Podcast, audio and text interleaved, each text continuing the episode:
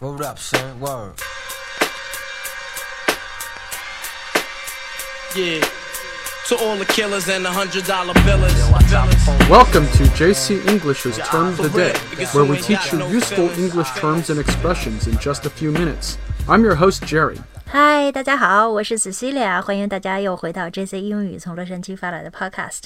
Hey, I heard you and Evan were laughing just now, Cecilia. What was so funny? 嗯，我和儿子在互相挠痒痒呢。哎，对，这个挠痒痒的英文怎么说啊？ah, so you guys were having a tickle war. 啊，tickle，tickle 就是发痒的意思哈，tickle word 就是互相挠痒痒。 Yeah, tickle is that funny sensation we get when someone grabs you or runs their hands and fingers on your body. This is called feeling ticklish. 嗯，ticklish 就是形容被挠痒的感觉哈，就是很怕痒。那还有一个词也是痒痒的意思，itchy。 In Chinese, you simply say yang, but in English, we use different words for these sensations. So there is a slight difference between feeling itchy and feeling ticklish. 嗯，那接着你来给我们解释一下 feeling itchy 和 feeling ticklish 的区别吧。 Well, the main difference between feeling itchy and feeling ticklish is the degree of the sensation and your reaction. When you have an itch, it could be from an insect bite, a rash, or a piece of clothing that is scratching your skin. 哦，所以 itchy 是侧重皮肤痒的感觉哈，就比如说被虫子咬了呀，或者是长湿疹了。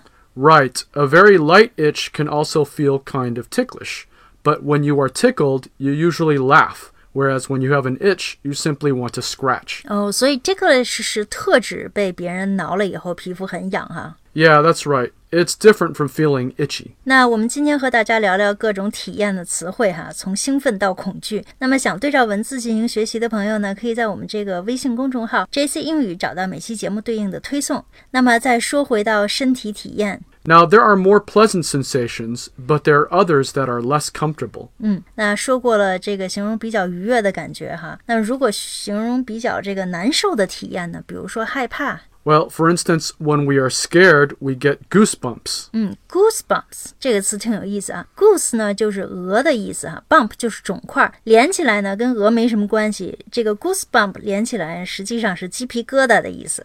Yeah, it's funny that in Chinese, the term is associated with chicken skin, which I think is actually more accurate. 嗯，是这样，我也觉得这个中文更贴切哈。鸡皮疙瘩好像更适合形容人的这个皮肤遇到惊吓以后的反应哈。那说到 chicken，还有一 个词我以前老搞错，以为是鸡皮疙瘩的意思，就是 chicken pox。 Right, chicken pox is a childhood illness for which we all get vaccinated against.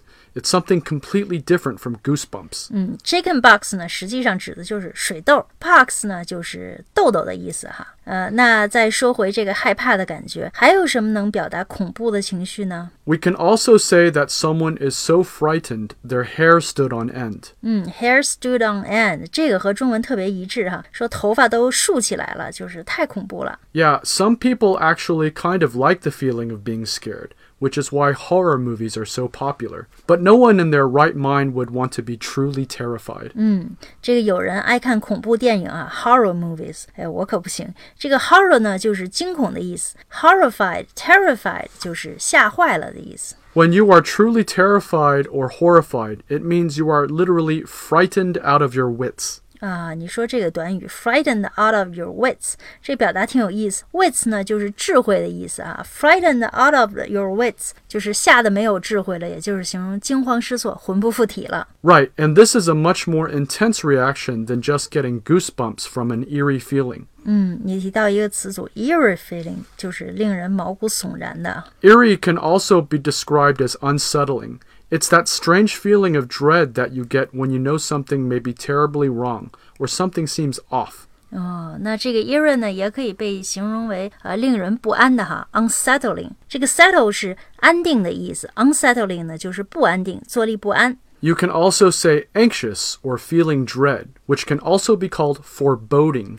这个 dread，d r e a d 哈是恐惧的意思，而且是表示有预感的感到恐惧。 This is when you anticipate that something very bad is about to happen. Like when you're watching a scary movie and you know the character is about to get into a lot of trouble or danger.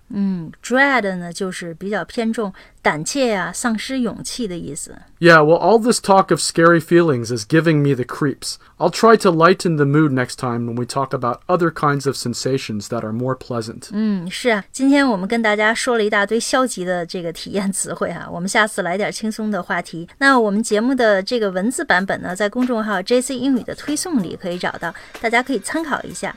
那想每天利用碎片化时间进行学习，呃，迅速提高英语口语的朋友呢，可以试试我们的会员课程。那我们的这个会员课程呢，一周六天更新，工作日呢更新两个栏目，而且现在价格十分优惠。那试听课程呢，也是在公众号 JC 英语的后台呢可以进行。好，那谢谢大家的收听，See you soon。Bye bye.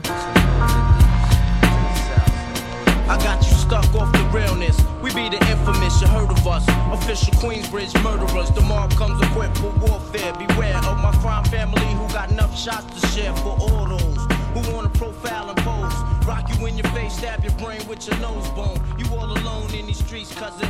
Every man for theyself in his land, we be gunning. And keep them shook crews running like they supposed to. They come around, but they never come.